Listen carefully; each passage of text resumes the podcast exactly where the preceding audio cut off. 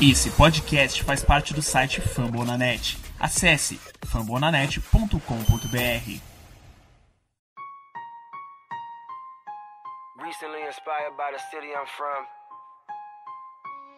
and all that we've been through just makes me realize that there's nothing that can stop us from being champions. I dedicate this song to Ray Lewis. Baltimore Ravens and my whole city. Came from the bottom, great to be a champ. Did it on our own, nobody gave us a chance. No matter the odds, keep God in the circle. Now every time it rain, we turn the whole world purple, baby. Purple rain. E estamos começando mais um episódio da Casa do Corvo. E mais uma vez que a gente ficou no quase, meus amigos. Pariu! Tá difícil aguentar esse time, hein? Eu sou Cleberton Liares e estou aqui com Giba Pérez. Bom dia, Giba. Bom dia, é boca suja. Bom dia, boa tarde, boa noite para quem tá ouvindo. De fato, pô, um jogo complicado, um jogo difícil, um jogo que a gente sabia que a gente ia sofrer, mas do jeito que foi, maltratou a gente, maltratou o coração. É um pouco amargo, né? Se, se quase levar para prorrogação, pra prorrogação e tudo mais. E João Gabriel Jale, bom dia para você também, João. Bom dia. Mais uma derrota dolorida. Temporada tá machucando muito, mas a gente vai, vai lidando com isso, né? Vamos tentar tirar o lado positivo dessa derrota 27 a 24 no Arrowhead Stadium. Vamos falar desse jogo depois dos recados. Out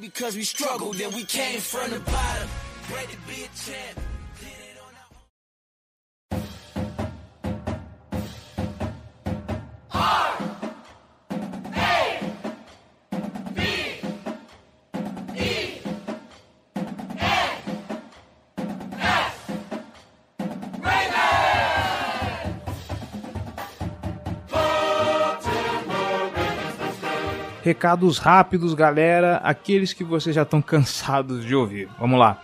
Você que está escutando a Casa do Corvo, tá gostando, tá achando legal, quer ajudar esse projeto a crescer, a continuar no ar, então você pode. Seja apoiador, seja torcedor de elite. apoia.se barra Casa do Corvo. Com um real você já faz uma diferença enorme para esse projeto. Lembrando que apoios a partir de 10 reais você tem direito a ingressar no Boteco do Corvo, que é o nosso grupo secreto no Facebook, onde a gente tenta trazer conteúdos exclusivos, coisas do podcast antecipado, e você pode inclusive participar de sorteios ou mesmo fazer parte de um episódio especial da Casa do Corvo, como o Raul Sá já participou, o Kaique Coelho, que foi o ganhador do sorteio dos brindes da Ravens Flock que nós sorteamos.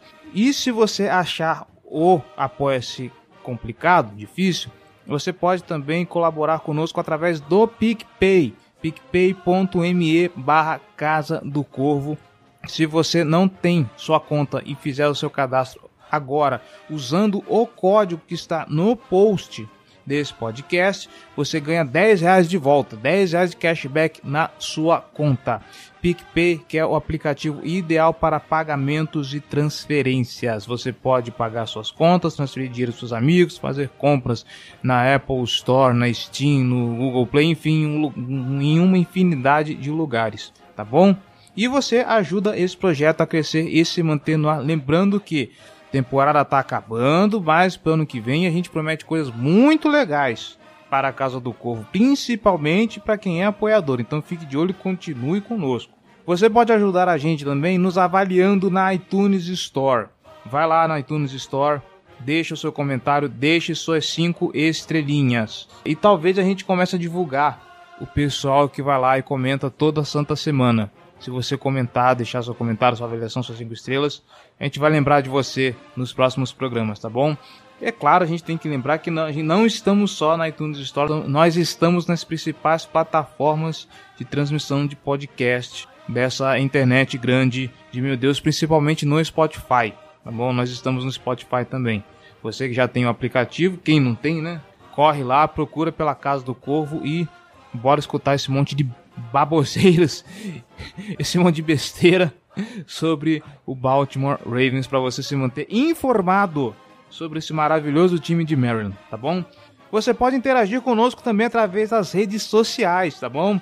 facebook.com barra Casa do Corvo, nossos twitters, arroba Casa do Corvo, arroba BRavensBra, arroba JGGL, arroba Ravens Brasil, nossos parceiros da Ravens Flock, agora que nós somos o podcast oficial da Ravens Flock, que é o fã-clube oficial do Baltimore Ravens no Brasil. Nosso Instagram, arroba Casa do Corvo, a gente está tentando movimentar aos poucos, lembrando que agora toda semana, às vezes atrasa, tem atrasado um bocado, mas eu tento fazer logo depois do jogo. Tem lá um videozinho rapidinho de balanço, de review do jogo lá no IGTV, 5 minutinhos, sabe? Só para você aproveitar a empolgação ou a bad do jogo, já comenta com a gente, já se interage conosco. Então lá no IGTV, finalzinho de jogo, espera que a gente aparece lá. Essa semana não teve, infelizmente, por motivos de eu estava fora, né? A semana estava corrida, mas vamos tentar manter o ritmo, tá bom? Elogios, sugestões, dúvidas ou críticas, casa do corvo br gmail.com. Vai lá, deixe seu comentário, mande seu feedback. Nós queremos ouvir sua voz. E não se esqueça, nós somos membros da família Fambonanet. Você que está ouvindo a Casa do Corvo, não esqueça. No Fambonanet tem Famblinho toda quinta-feira e mais de 20 podcasts sobre os demais times da NFL. Gostaram da pronúncia? Tem podcast sobre os Chiefs, tem podcast dos Steelers, podcast dos Browns, podcast dos Patriots, podcast dos Vikings, podcast dos Packers, podcast aí para dar e vender. Se você está ouvindo isso e não é torcedor do Baltimore Ravens, vai lá fambonanet.com.br porque é quase certeza de ter um para a sua torcida, para o seu time, tá bom? E já que você está aqui, já que você já está no Fambonanet, aproveite e deixe o seu comentário na caixa de comentários desse podcast. Ela não morde, ela não faz mal. De novo, nós queremos ouvir o que você tem a dizer, nós queremos saber o que você tem a dizer sobre o último episódio, tá bom? Falando em comentários. Bom, não temos comentários é legal como que quando tem derrota... Depois dos recados, triste. não temos recados. É, não temos, não temos comentários, recados temos. Mas é, a gente vê como é que a torcida murcha, a torcida fica triste, não comenta, não manda pergunta, não faz porra nenhuma. Então, vamos direto pra pauta.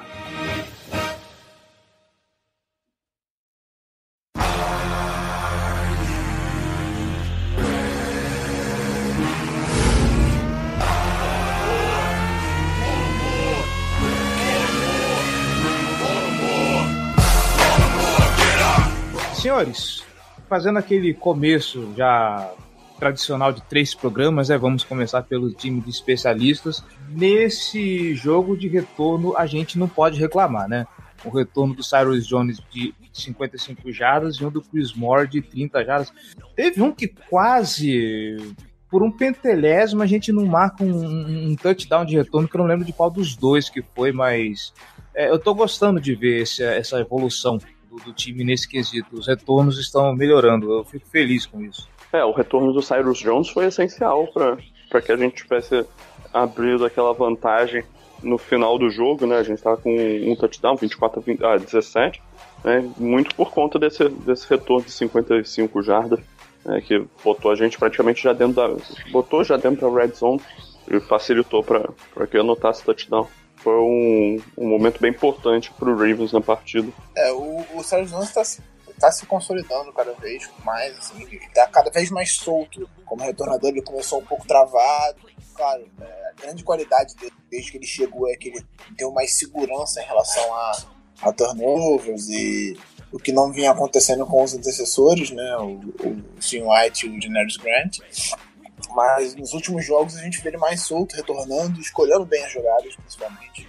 Que eu acho que é uma qualidade importante para um retornador, você saber a hora de retornar e saber a hora de pedir o fair catch. E na jogada específica que posicionou a gente para fazer o touchdown, ele, ele tinha feito um bom retorno antes, que parou um pouco depois do meio campo.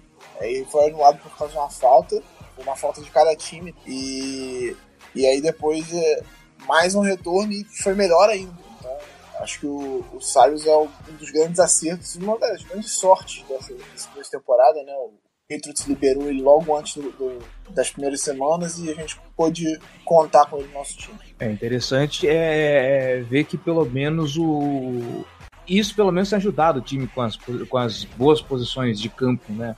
É, já que o ataque não, não é meio inconstante, pelo menos a gente tem a garantia de que pode começar é, numa boa posição de campo, pelo menos ele sabe escolher o momento em que ele vai correr para conseguir uma boa posição de campo para a gente. Eu fico feliz com esse time de especialistas. Do Sam Cook do Justin Tucker, não precisa falar mais nada, né? É chovendo molhado. Então vamos para defesa direto. Números da defesa: 63 tackles combinados, com seis deles para perda de jadas, três sacks, três passes defendidos e uma interceptação do Chuck Clark. Olha o nosso menino Chuck Clark aí fazendo história no Baltimore Ravens. Eu estou impressionado com ele. Já que estamos falando de Chuck Clark, vamos começar pela maior crítica feita nesse jogo pela torcida, que são os safeties. Por mais que a gente elogie o Chuck Clark aqui, agora colocando o assunto sério, a gente sabe que ele não, não é nenhum grande safety, né? Até porque ele saiu bem baixo no, no draft do que foi a última escolha nossa. E foi ele e o Eric e Edel que estavam ali no, no fundo do campo. E o que se reclamou é: Eric Weddle não tem mais a velocidade que ele tem, que ele tinha pelo menos, e o Chuck Clark não é essas coisas. Faltou essa, essa proteção de, de, de, de fundo de campo, faltou é, safeties mais decisivos para esse jogo? É, cara, a temporada do Edel não é boa. Não é boa. É, ele tá lento, ele tá sofrendo um pouco nas leituras. Tanto que na última temporada, quem liderou o time em interceptações e que ajudou muito nessa questão dos turnovers foi justamente o Edel. Ele era o cara importante nisso também. E a temporada é bem ruim, ele tá. Ele não tá conseguindo jogar bem, não tá conseguindo liderar o time da forma que ele fez no ano passado. E isso acaba estourando nessa situação. Eu acho que as coberturas precisam melhorar um pouco e a perda do Deshaun Elliott, que a gente tinha como uma promessa, né? A gente, claro que o Elliott não era nenhuma realidade, a gente não sabia o que ele iria render nessa temporada, uma escolha de quarta ou quinta rodada, não lembrando agora.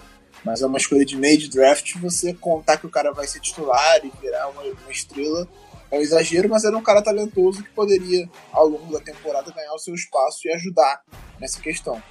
Então, é, não, não temos. O, o, Tony Jefferson, que até fazia uma boa temporada, se machucou, e o Tio Clark entrou fazendo o que pode fazer, né? a gente não pode esperar muita coisa dele também. Então, eu acho que nesse momento o ponto fraco da defesa são os safeties mesmo. É, não, o, o Edel tá, tá jogando de fato mal, tá perdendo muito tempo. Aquela jogada da terceira para 19, se eu não me engano, foi, foi bem feia, né? só empurrando o Tyreek Hill. Então, assim, não tá forçando turnovers, está lento, não tá contribuindo muito bem contra, contra a defesa terrestre. Então, não é algo que, que é completamente inesperado, que, que foge qualquer expectativa que a gente pudesse ter, porque ele já é um jogador de idade um pouco mais avançado também.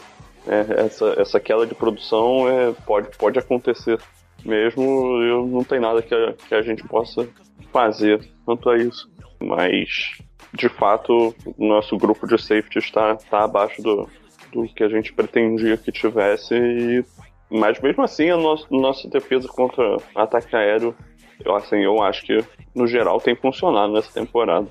As críticas à defesa que a gente faz é porque a gente espera mais, mas assim, é difícil entregar mais do que a defesa tem. Assim. Eu acho que o que falta mesmo são os turnovers, porque nós, somos, nós temos a melhor defesa em relação às jardas.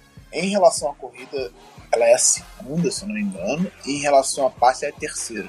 Ou é o contrário, essa, essa estatística eu não estou lembrando agora. Eu sei que no geral ela é a primeira. Isso é importante. Falta, falta uma questão dos turnovers, o que ajudaria o time a ter posições de campo melhores, a pontuar. E esse é o ponto principal que, que, de crítica que vem sendo em relação à temporada inteira. Mas, inclusive nessa partida, criticar a defesa é um exagero, claro. Aquele último drive, novamente, aquela coisa da defesa fechar o jogo, irrita, frustra, deixa a gente puto, mas, cara, a defesa jogou demais nesse jogo. Você ir pra Kansas City, pressionar o Mahomes do jeito que a gente pressionou, forçar o, o, o Chiefs a chegar a 3 minutos pro final do jogo com 17 pontos, foi uma atuação muito, muito, muito boa da defesa. Muito boa. É, criticar a defesa nesse ponto é um exagero tremendo. A defesa jogou muito bem. Graças à defesa, a gente teve condições de estar na liderança do placar ali no finalzinho do jogo, mas é, é, é frustrante porque pô, você tem uma quarta para nove no seu campo, no campo de defesa do adversário. faltando 1 minuto e 56 para acabar o jogo. Era, você podia ceder 8 jardas, você não podia ceder 9. Ia, ia ganhar o jogo, porque a gente ficaria numa posição de campo boa para correr, gastar os tempos fictícios, chutar um field goal e botar o jogo em duas posses e acabar ali. Acabar ali o jogo. Né? A gente basicamente venceria o jogo se não convertesse uma quarta para 9. E a gente deixou um passe de 48 já. Então isso, isso que pesa muito contra a defesa, isso irrita demais. E não É, foi um passe de 48 jardas qualquer, né? O Mahomes estava absurdamente pressionado, fez o passe fora de, completamente fora de plataforma e um passe perfeito, né? Então, É, tem muito mérito Assim. do Mahomes também, né? não, eu acho que é mérito total do Mahomes. Eu acho que a defesa fez o trabalho certinho ali. Falo, pô, poderia ter atacado mais a bola e tal. Poderia, mas eu não sei se faria tanta diferença assim. Não sei se, se a gente teria alguém que conseguiria chegar naquela bola. Aquilo foi, foi um lançamento brilhante, cara. Foi, foi um momento de genialidade do Mahomes. É, essa quarta para nove mostra o que faz o, o Mahomes ser um fortíssimo candidato a MVP essa temporada, brigando com monstros como Drew Brees, por exemplo. É, vocês já até mataram a pergunta aqui que eu ia fazendo, o que, que faltou para essa, essa quarta descida aí, uma quarta para nove convertida brilhantemente, né? Infelizmente isso custou a, a nossa vitória, mas é, eu vou reforçar tudo que vocês falaram aí, que apesar dos pesares, é, a nossa defesa conseguiu forçar o Kansas City Chiefs a um overtime em casa. E se desconsiderarmos o overtime, a gente se manter só no- no- no- no- nos dois tempos regulares, a gente forçou os Chiefs a menor pontuação da temporada até agora, empatada com aquele jogo contra o Arizona Cardinals, que foi 24 a 14. E eu gostaria que tivesse alguém daqui do, do- dos Chiefs e alguém, sei lá, do Aves Patriotas, do, do, do Cardcast ou qualquer coisa assim, para me explicar em condições foram aquele jogo que os Cardinals conseguiram limitar os Chiefs a 24 pontos. Olhando o que a gente, fez, esses são méritos enormes, mostra o talento que essa defesa tem com todos os defeitos dela, sabe? E, e que esse, essa defesa não merece o ataque que Baltimore Ravens tem. E fazendo um elo agora com o próximo tópico, a gente pode dizer que esse talvez foi o jogo onde o Mahomes mais se sentiu desconfortável dentro do pocket. O, o pass rush fina- é, deu aquele lampejo de que vai engrenar. Primeiro, a, a- a linha ofensiva do Chiefs é uma boa linha ofensiva. Tem um dos melhores right tackles da NFL, um bom center, um, um- um left tackle decente, então é uma, é uma linha ofensiva de qualidade.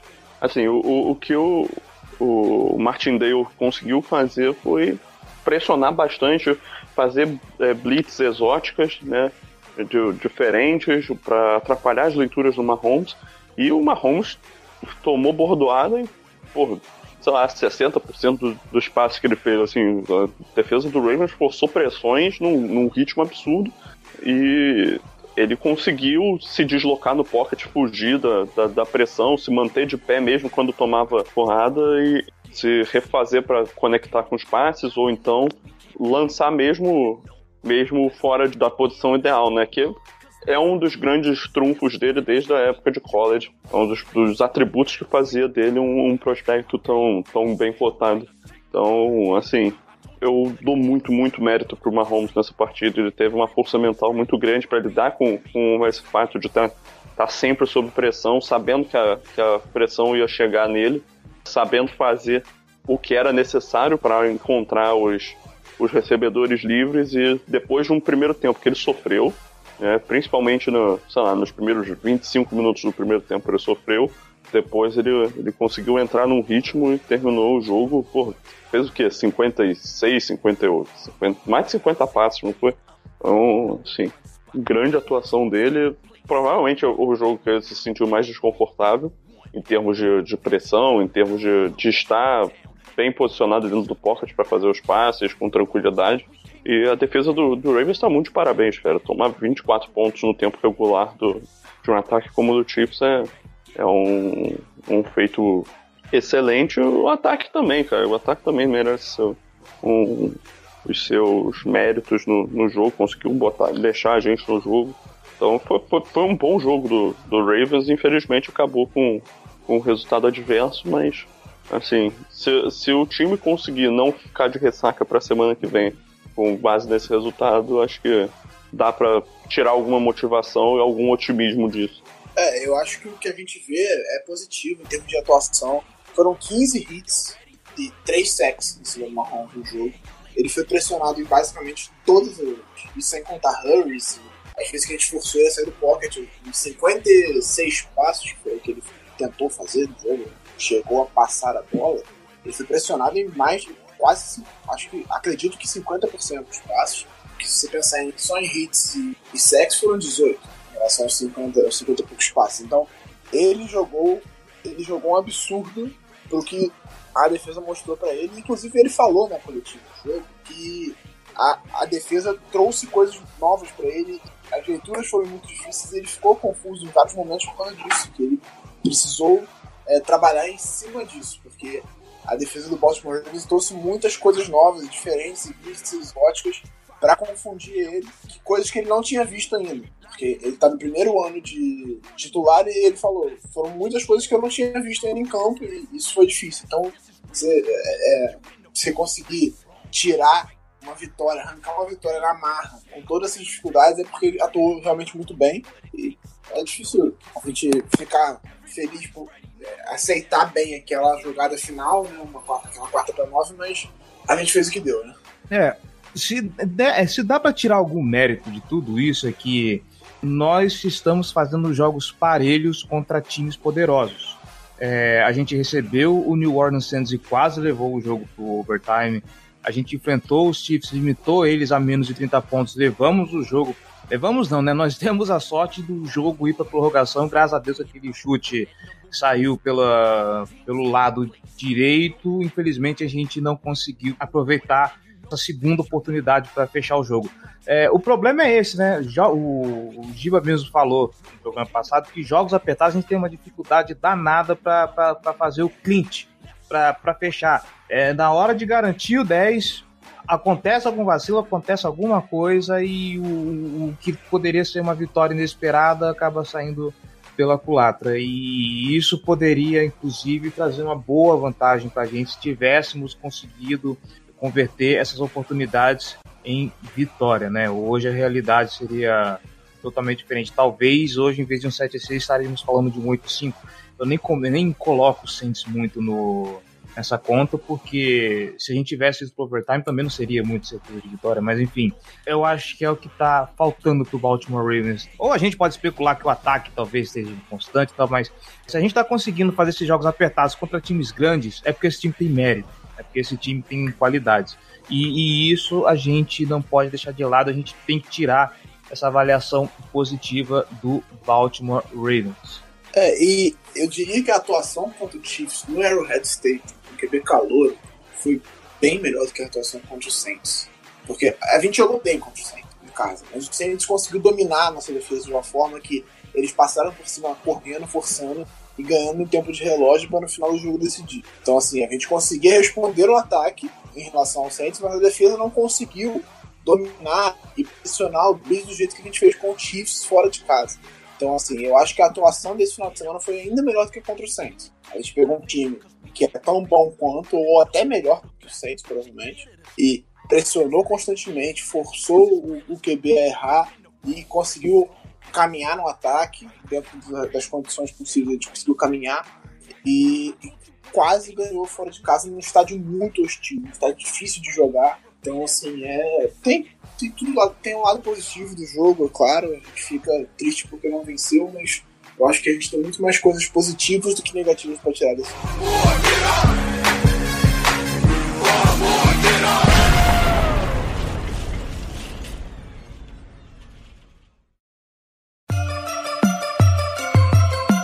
Black and purple, black and purple, black and purple, black and purple.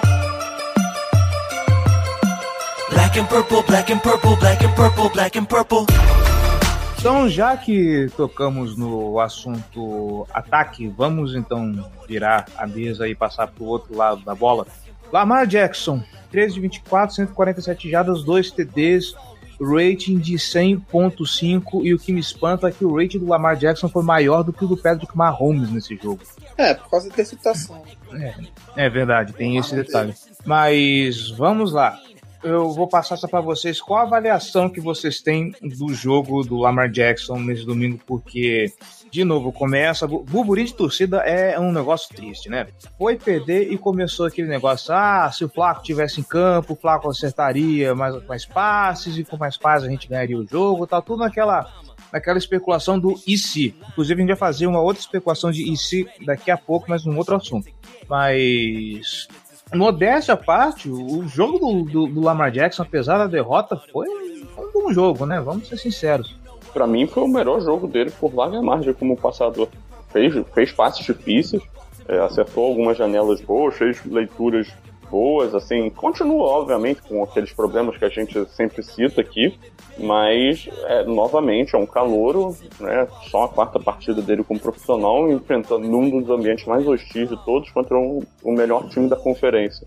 Então, assim, eu estou bem satisfeito com a partida que o Lamar fez, soube os momentos que ele tinha que correr, estendeu algumas jogadas muito bem, correu bem com a bola, ajudou a abrir espaços para as corridas do Dixon e do Gus Edwards, obviamente errou alguns passes que ele poderia ter acertado, né? Isso, isso fica evidente no, no, na taxa de, de passes completos dele, mas também acertou alguns passes muito bons. No geral, eu tô, eu tô bastante satisfeito com, com a atuação dele. Como passador, para mim, é, é o melhor jogo dele como profissional até o momento. É, o, o Lamar fez um bom jogo. É, é aquela coisa que eu tava falando do Arrowhead. O Arrowhead é um estádio muito complicado. E até antes do, do programa passado que a gente fez o preview sobre, a gente falou que ele tem muita dificuldade com as chamadas. Porque ele não estava acostumado a fazer chamadas e ia jogar no estádio mais barulhento, NFL, ou um dos mais barulhentos, talvez, acho que é o mais barulhento do estádio aberto, junto com o do Seahawks. Então, assim, a gente imaginava que ele teria dificuldade nesse jogo. E ainda assim, com todos esses problemas, com essa dificuldade, a defesa do Chiefs, apesar de não ser forte em casa, ela conseguiu, ela conseguiu limitar muito bem os times adversários nas últimas duas temporadas, se não me engano, o Chiefs não tomou muito mais do que 20 pontos em casa em, em acho que acho que quase nenhum jogo eles tomaram mais de 24, 20, 21 pontos em casa. Então assim, é, a gente estava ali no, no, topo do que o Chiefs vem tomando em casa, muito por conta dessa pressão do, do ambiente, né, que ajuda demais a defesa, principalmente. O Lamar fez bons passes, ele, fez, ele soube escolher bem as jogadas. O passe dele, tudo touchdown do John Brown, é, foi muito bonito, bem colocado, bem feito, bem executado. Eu acho que faltou, é, falta no ataque em si, liberar um pouco mais do Lamar. É claro que ele tem seus problemas de precisão e, e tudo mais. Mas ele tem que passar a bola, não adianta. Gente tá na NFL de 2018, a gente não tá no 1960. Não dá pra ficar correndo.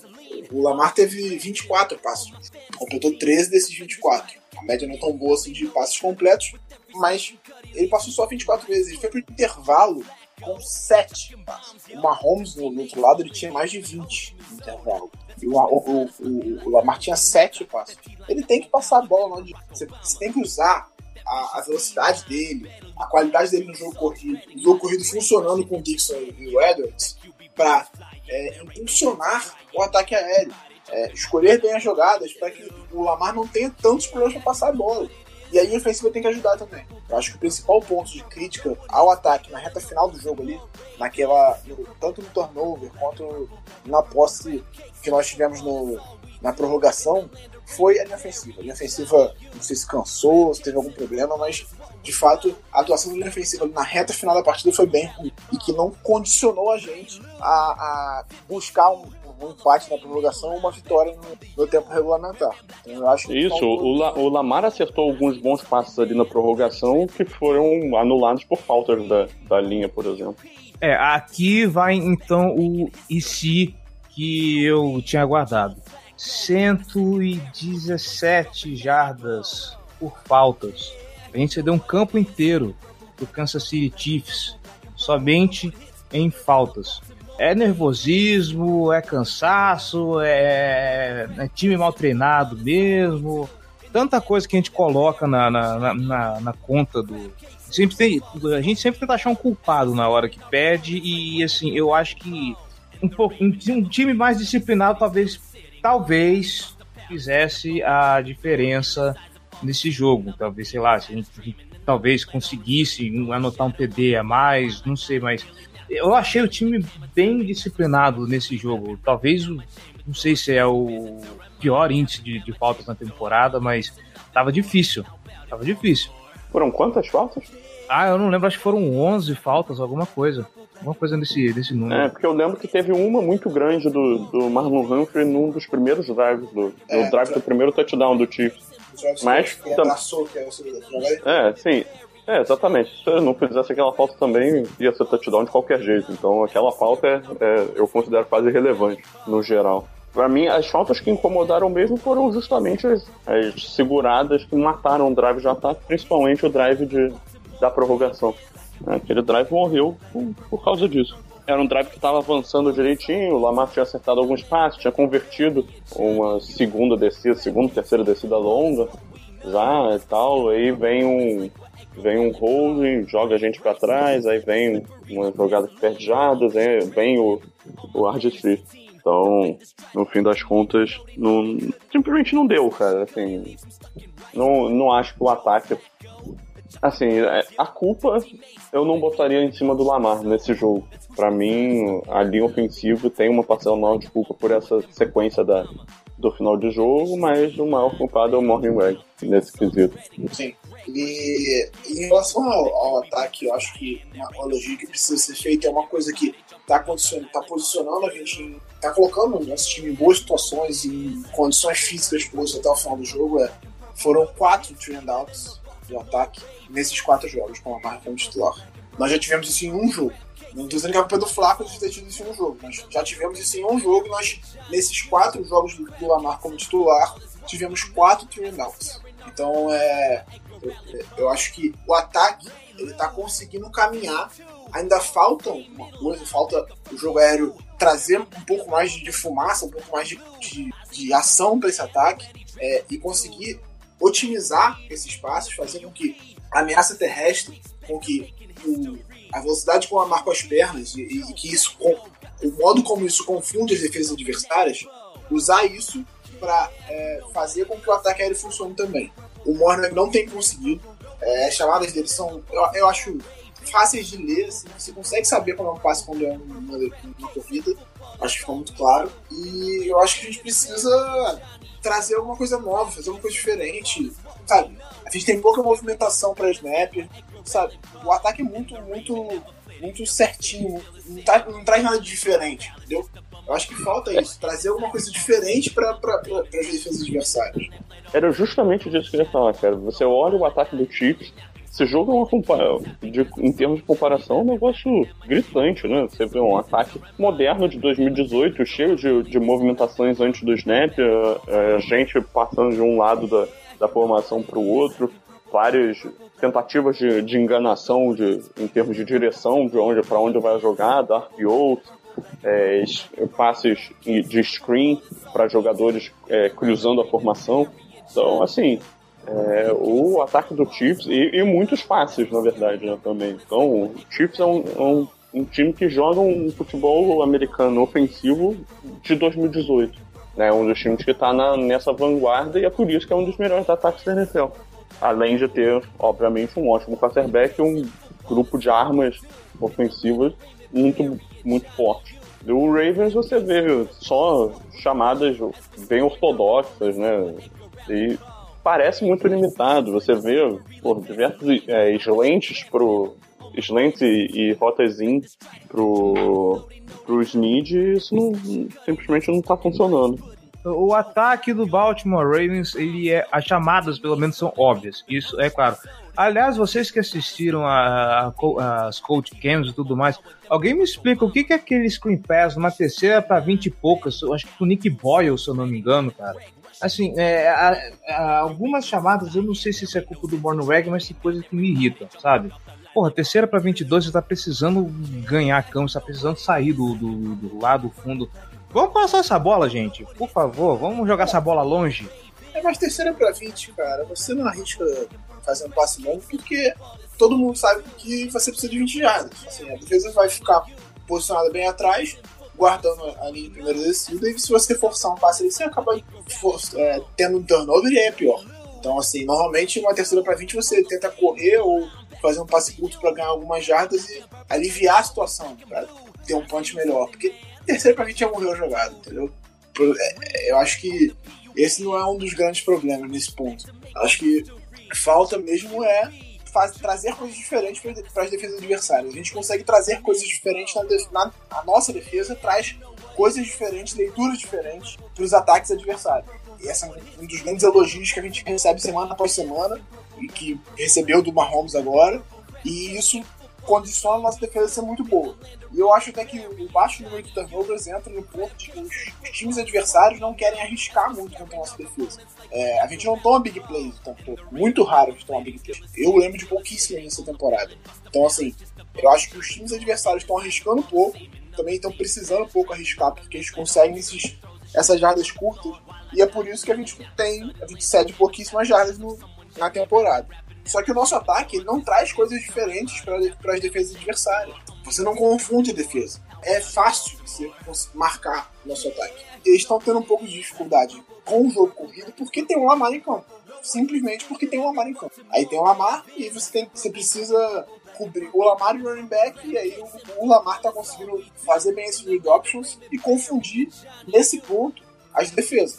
Mas isso não está sendo utilizado para melhorar nosso ataque aéreo. Isso é um problema em vez de usar o jogo terrestre para facilitar a vida do ataque aéreo, a gente está usando mesmo como arma principal. Aí fica complicado. E por que, é... que não faz várias jogadas na mesma formação? Por que, que não, não faz vários passes saindo da formação que saem os, os, as jogadas de passe? Aqui já saem as jogadas de corrida. Né? Pô, é, é uma possibilidade de, de enganar, né? Até porque, porque o time está correndo muito com a bola. Quando sair uma jogada de passe, vai, vai, provavelmente vai, vai trazer algum, algum uma leitura a mais para defesa, né? Por que, que não bota um RPO ali? Bom, assim, é, é um ataque muito simplório e tá deixando bem a desejar em termos de, de esquema mesmo. E aí eu sou, eu sou obrigado a perguntar o, o, o sabe chamar RPO, cara, porque ele é tão conservador que, eu, que às vezes eu suspeito de, que, que ele ignora algumas coisas, sabe? Mas fazer o que, né? Vida que segue, eu só espero que. Na boa, eu não quero esse cara pro ano que vem. Na, na boa, chega de, de, de Mornweg. Eu quero. Eu espero que, que o Baltimore Ravens consiga achar um coordenador ofensivo mais dinâmico, um coordenador ofensivo mais versátil. Mornweg, pra mim, já deu. E olha que a gente elogiou um bocadinho o, o começo de temporada dele, mas, sei lá, não vejo futuro para ele nesse time. Né? Eu espero que o Rabo também não veja. também, né? Vamos torcer para isso. É, mais considerações sobre o ataque? É, eu acho que é a jogada do fumble, né? Ah, sim. É. Ah, sim, boa. Para começar, cochilo do Lamar ou realmente o Justin Houston passou que nem manteiga na linha ofensiva e chegou rápido demais no, no, no, no garoto? Eu queria só trazer uma contextualização, né? É, é que o, o, Ravens recebeu a bola de volta com o quê? Uns 40 segundos para tentar um field goal. Por aí. Por aí, tá. por aí. O touchdown foi do 53. Tá. Uns 40 segundos ali para tentar tentar fazer um goal pra ganhar o jogo. E aí eu mando uma mensagem pro Giva. É agora que vem a interceptação e a gente perde. É. é... Boca maldita! Seu, oh. seu, seu zicador não. lazarento. Não foi interceptação, isso importa. É. Mas assim, é, o Lamar teve muito pouco espaço pra, pra se condicionar a esse tipo de situação, de pressão, de, de correria para a linha de scrimmage. Aí ele consegue, acerta um passe, mas no meio do campo o time já tem que pedir um, pedir um dos dois tempos que tinha sobrando, né? Aí o cronômetro já, já vai rodando mais um pouco. Né? O time estava razoavelmente perto do meio do campo, né? Mas aí o Chiefs chamou, chamou a Blitz, acho que foram cinco foram seis jogadores, se eu não me engano, na, na Blitz, cinco ou seis, não lembro agora exatamente. Mas passou o Justin Houston entre o, o Ronnie Stanley e o, e o Alex Lewis, né? Ou é o James Hurst. Enfim, quem tivesse de, de left guard ali naquela situação. James Hurst. É James Hurst. O Lewis não jogou. E, o, e veio também por fora da linha, né? Por fora do left tackle, o, o Daniel Sorens, que é um dos safeties do, do Chiefs. E nisso o Stanley tem que decidir, ele tem que pegar um deles. Ele pegou o Sorensen que estava vindo por fora. Enquanto isso, o, o Ty Montgomery, que era o running back na jogada, estava ali designado para ajudar nos bloqueios. Ele, ele olha, ele vê o Justin Houston fazendo a dobra, passando sozinho, mas ele vai e segue em frente para bater no, no. ajudar o Marshall Yanda no bloqueio. Né, logo estava imediatamente na frente dele. Nisso o Justin Houston chega pelo, pelo lado cego do Lamar e tira, tira a bola dele, recupera e assim, o Ravens deu sorte que o, o Chiefs errou o field goal curto até. Um chute que o Butker não, não costuma errar. Mas, mas é, o Ravens deu sorte conseguiu ir para prorrogação ainda. Mas assim, é, foi uma jogada que levou em, por volta de uns dois segundos, que é o tempo mínimo que é, é, é assim, uma linha ofensiva tem que dar por volta de dois e meio, né? dois segundos e meio para o seu quarterback fazer o passe. O Justin Houston passou, ultrapassou a nossa linha ofensiva praticamente sem ser tocado e, num caminho curto até o Lamar. Então ele chegou muito rápido pelo lado certo, o Lamar não tinha muito o que fazer ali. Né? Se você olha a jogada por cima, exatamente no momento que o, que o Lamar faz, é, que ele sofre o fumble, é o momento que o, o, o recebedor no, no, canto de baixo, é, que eu não lembro agora quem é, não sei se era o, se era Crabtree ou se era, se era o John Brown, eu imagino que seja o Crabtree, é, ele estava fazendo a dobra no, numa rota alta, ele ia ficar livre, completamente livre, o Lamar estava de olho nele, é, só que se o Lamar tivesse mais meio segundo, eu acredito que ele ia acertar esse passe e ia conseguir a conversão. É, só que no momento que ele tava. No momento que ele foi acertado, se ele fizesse aquele passe ali, ele provavelmente ia errar o timing da jogada. Então, assim, para mim a culpa do, do fumble passa pelo. Pode até passar pelo Lamar Jackson, mas não na parte de, que diz respeito à, jogada como ela se desenhou, mas sim a leitura antes da jogada para ele não identificar que ia vir uma blitz e, e ajustar as proteções. Né? Mas como se trata de um quarterback calouro, eu acho que você também pode botar um pouco dessa responsabilidade no center, que deveria ajudar é, nesse, nesse aspecto. Então, o Escura, que também é um center inexperiente ainda, né, e, e, isso acabou complicando a gente. E também no, no Ty Montgomery, que, que não, não ajudou na leitura, não, não ajudou no bloqueio.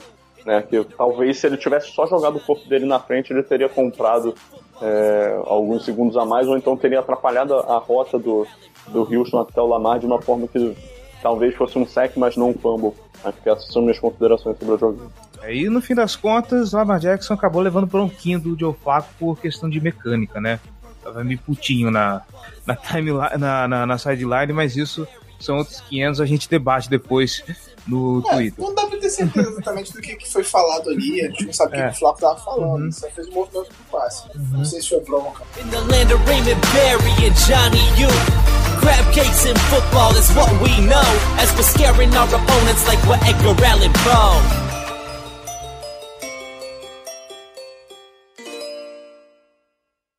This football right here.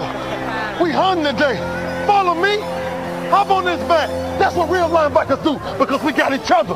Run to the football today and let's knock somebody out. Y'all know we do on three. One, two, three. Oh! Let's go, let's go, let's go, let's go, let's go, let's go, let's go, let's go. I'm a Baltimore Raven! Vamos para as perguntas então? Vamos. Bora. Hoje tem pouquinho, e infelizmente não estamos, estamos nesse momento sem o, o Giba Pérez, porque ele precisou sair para uma emergência. Eu gostaria que ele tivesse aqui. Mas vamos lá, vida que segue. O Rodrigos Vierzikovski pergunta: já podemos começar a procurar um novo coordenador ofensivo? E, Por favor. E desde que eh, foi anunciada a saída do, do John DeFilippo, a torcida está desesperada, esperando que o Morning Wag saia logo para o John DeFilippo adentrar o MT Bank Stadium. Eu acho difícil que o John DeFilippo dure para a gente conseguir pegar ele como coordenador ofensivo. Aventa-se até a possibilidade que ele volte para Filadélfia, mas não acharia ruim John DeFilippo vestindo uma outra camiseta, uma outra camisa roxa. É, assim, se o cara foi demitido no meio da temporada, não sei se eu teria muito, eu não teria muita pressa em ir atrás dele. Só o, o trabalho no meio da primeira temporada ainda. Né, então, o trabalho dele no Minnesota ataque, Vikings é, o ataque do, do Vikings não, não tem rendido mais o que, tá, o que era esperado. Ele teve alguns bons jogos, mas, assim, no, o, não, tá, não tá mais rendendo né, nessas últimas semanas. Então, eu teria bastante cautela antes de ir atrás dele.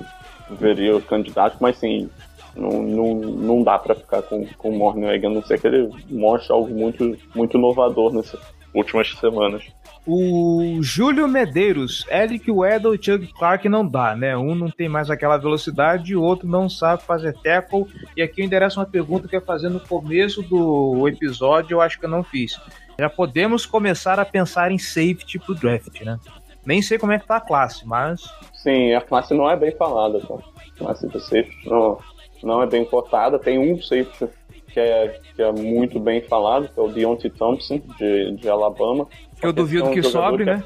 Esse é um jogador cogitado para sair no, no, top, no top 10. é, nesse momento do processo, ou seja, ainda está muito, muito cedo. Ele nem se declarou para o draft ainda, porque ele não é, não é senior ainda. Mas, assim, entre, entre as opções de safety da classe, ele certamente é o mano mais, mais forte e não chegaria na posição onde o Ravens vai, vai escolher. Só que sim, é, é o momento pro, pro Ravens pensar numa renovação na posição de safety. Eu acho que é, quando, quando o Júlio fala que um não sabe dar tackle e o outro, e o outro é muito lento, eu não sei de qual é qual ele tá falando, porque pra mim os dois são lentos e não, não sabem mais dar tackle. Então, Não, o de lento ele tá falando do, do duelo porque ele tá falando que não tem mais aquela velocidade. O Chuck Clark não sabe dar tackle. Isso é definitivamente. já tá. Já tá sacramentado. Mas assim, não, eu não acho que é, que é uma. Eu não acho que o, nosso grupo de safeties é, é horrível, mas eu acho que ele é a fraqueza da defesa atualmente. Eles e ainda a segunda posição de linebacker ainda não está consolidada, mas eu acho que o Kenny Young pode, pode ajudar nisso. É, então acho que é, que é a hora de, de injetar sangue novo nessa, nessa última linha da secundária. E a gente tem aí o Deshaun Elliott que esperamos que dê um fôlego a mais para esse setor da, da defesa. Yuri Santana, por que diabos ninguém da defesa mirou a bola naquela bomba do Mahomes na quarta para nove? Tinha três em volta do Tyreek Hill e ninguém atacou a bola, esperaram ele receber. Acho que a gente já comentou isso. Tinha jeito de defletir aquela bola lá? Eu acho que não, cara. Não, né? Eu acho que nenhum.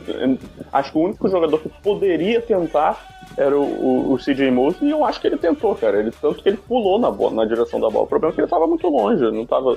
Quer dizer, muito longe não, mas ele não tava perto o suficiente para conseguir atingir a bola. Então. Assim, pra mim foi o passe perfeitamente colocado do Mahomes, uma- um ótimo trabalho do Tyreek Hill de conseguir ver que a jogada tinha quebrado e se movimentar pra ficar livre. E, porra, assim, outra coisa que, que vale dizer é não foi um erro de chamado, o, o Mosley tá marcando o Tyreek Hill, o Mosley tinha apenas descido pra cobrir a zona, ele viu o Hill se mexendo é, quando a jogada, quando, quando o Mahomes surgiu do pocket, ele viu o Hill se mexendo e ele foi atrás dele, né, pra cobrir o cara. CJ Mosley ali, ele tava descendo pra, pra zona, né, na chamada original, é, ele tava, tava só cobrindo, responsável por cobrir uma, uma parte ali do meio do campo. Ele não estava responsável por marcar exclusivamente o Tyreek Hill, mas uma vez que, que a jogada quebrou, o Mahomes se deslocou pro lado direito do pra, pro lado direito para fora do pocket. E, e o Tyreek Hill começou a se mexer também pro lado direito para tentar dar uma opção de passe pro, pro Mahomes. O, o Mosley também resolveu acompanhar a jogada, porque tá, é isso que ele tem que fazer mesmo, mas assim, não foi uma chamada que ele foi designado para cobrir o Tyreek Hill, né? E no- em linhas gerais ele não estava mal na cobertura. O problema é que a diferença de velocidade ali é, é colossal. Então o, o Tyreek Hill conseguiu se livrar é, e o- os outros cornerbacks que chegaram ali depois, eles não não não não estavam em condições de, de atacar a bola, né? O Jim Smith tava, tava, chegou depois mesmo e, e o outro, que eu nem lembro mais quem era, é, não, não- chegou, o, o, o Rio já tinha recebido a bola também. Então, assim, eu acho que não dava pra ter evitado esse não. É, assim, aqui vou fazer uma menção a, a esse senhor da, da, da, da crônica eh, do, do futebol americano no Brasil, o senhor Antônio Curti. Se tem uma coisa que não dá pra evitar, é o passo perfeito, né? E o que o Mahomes fez ali foi. É, é dói falar isso, mas o que o Mahomes fez ali foi brilhante pra matar. Augusto César de Moraes, e a dele eu vou quebrar em duas, porque tem uma observação que ele faz aqui muito pertinente. E eu gostaria que o Giba tivesse aqui para responder também, mas infelizmente, né? Não deu. Ó, primeiro tem uma crítica pra galera do podcast. Lá vem. Hum. Há duas semanas pensávamos que seriam, seríamos massacrados em Kansas City. Parece que esqueceram disso depois das três vitórias seguidas. As críticas no Twitter do podcast não refletiram o jogo. Look the bright side e devemos aprender com os erros e valorizar os acertos. DL jogou muito menos de 30 pontos do melhor ataque, a OL controlou o relógio sabiamente, 60% de posse. Sejamos humildes para saber quando o oponente tira o coelho da cartola em momentos cruciais. Patrick Mahomes pode ser MVP. Dá um tempo, galera. Primeiro que eu sequer estava no Twitter no dia do jogo, porque nem caso eu tava a bateria do meu celular acabou. E vamos lá. Parece que esqueceram disso depois de três vitórias seguidas. Eu acho justamente o contrário. Ninguém esqueceu de nada, não. Quem ouviu o preview deve ter, deve ter percebido que até o, o Matheus, que gravou com a gente, estava com medo desse jogo dos Ravens ganharem. Né? O, o, o, torcedor dos Chiefs tinha medo, principalmente pelo fato da defesa dos Ravens ser muito poderosa e que os Ravens poderiam ganhar esse jogo. Então, depois que o Lamar Jackson entrou, a gente começou a ver um ataque que, que dava mais oportunidades do, do, do, do setor ofensivo ficar mais em campo, a gente viu um ataque que dava oportunidade de ganhar esse jogo com uma defesa muito poderosa, que é a nossa. E, assim, vamos lembrar o seguinte, gente: não levem tanto a ferro e fogo. Eu não sei o Gelli, porque eu nunca vi o Gelli comentando o jogo no, no Twitter, mas não levem tanto a ferro e fogo o que a gente fala durante o jogo no Twitter, porque a gente tá lá como torcedor, sabe? A gente vai falar de cabeça quente, a gente vai esbravejar, a gente vai ficar puto, do mesmo jeito que a gente reconhece que o Mahomes, ele é um fortíssimo candidato a MVP, o que ele fez nesse jogo foi, foi brilhante, mas isso não tira o fato da gente ficar puto com a defesa ter deixado o Mahomes converter aquela quarta para nove, né? Vamos ser honestos. E quanto ao OL controlar o relógio sabiamente, sei lá, cara, eu tenho minhas dúvidas quanto a essa observação. Eu não. Não, não, não, não aconteceu isso. Eu, eu o, também não... o Chiefs teve mais tempo de posse de bola. O Chiefs teve 37 minutos, o Ravens teve 31. Exato, eu ia falar isso. Eu, eu, vi, eu cheguei a ver no, no, no Gamebook, é só a título de, de, de, comparação. Mas eu entendo o, o, que ele quis dizer, acho legal, assim, concordo em tudo que ele falou, mas de novo, a gente não está desmerecendo a vitória dos, dos Chiefs, a gente sabe que tem pontos positivos aí. A gente até comparou com o jogo dos Saints como que a gente tem feito jogos apertados perto de desses times grandes. Infelizmente, a gente não está conseguindo dar o clinch, né? Fechar o jogo, mas estamos fazendo jogos bastante competitivos contra esses caras. Então, e assim, gente, eu dou aqui um joinha pro Augusto César de Moraes, porque Pode criticar à vontade, tá, gente? Nós somos passíveis de erros, então se você se teve alguma coisa que a gente falou, você não concordou, fica à vontade. O, o campo de comentários do podcast está aí para isso, nosso e-mail está aí para isso, nossos canais nas redes sociais está aí para isso. Pode criticar à vontade, tá bom? E nós, e nós estamos sempre aqui para debater. Exatamente, pode procurar a gente que nós vamos. Cara, é sempre gostoso falar de futebol americano, mais ainda de Baltimore Ravens. É um pouquinho triste, mas é gostoso do mesmo jeito. Agora vamos à pergunta. Com a volta dos lesionados, quais os principais ajustes que devem ser feitos para garantir playoffs? Está claro que melhor contra. Está claro que melhor jogo. Peraí. Está claro que melhor contra jogo aéreo. Quem deve ser colocado na secundária para melhorar nossa defesa contra esse tipo? Quem, quem são os lesionados que estão voltando? O único lesionado que está para voltar é o Tony Jefferson, né? Não? Tony Jefferson, o. Eu ia falar do Alex Lewis, mas o Alex Lewis. Não, o Alex Lewis nem perdeu o jogo. É, nem, é. Perdeu um jogo. É, quem aqui eu lembro de lesionado é só ele mesmo. O, ah, não, não, verdade, é só o Tony Jefferson. É só o Tony Jefferson. Eu não lembro de outro lesionado também, não. O Lamar Jackson torceu o tornozelo lá, mas já tá bom. Já, o jogo que vem é, volta. parece não é nada sério. É, esperamos, né? Que o, o Harbour não invente, né? Porque o Flaco ainda estava inativo nesse último jogo. Então, hum. não, sei, não sei o que, que o Harbour vai inventar. Eu acho é. que para essa semana agora ele não vai ter, não vai ter como fugir dessa. Agora, contra o jogo aéreo, é isso que tá aí. Não sei se o Tony Jefferson já volta para esse jogo contra o Tampa Bay é. Buccaneers. É, assim, é, é claro que o Tony Jefferson é melhor do que o, o Chuck Clark, mas o quão isso eleva o nosso defesa contra o jogo aéreo, não sei se é tanta coisa assim. Melhora, óbvio, mas não sei se leva para outro patamar completamente diferente. É, eu acho que Enfim. pra melhorar contra o jogo aéreo, eu não vejo o que, que tem que ser feito, não. É, é o time jogar melhor. É, eu acho que é esperar pra ver. Isso aí.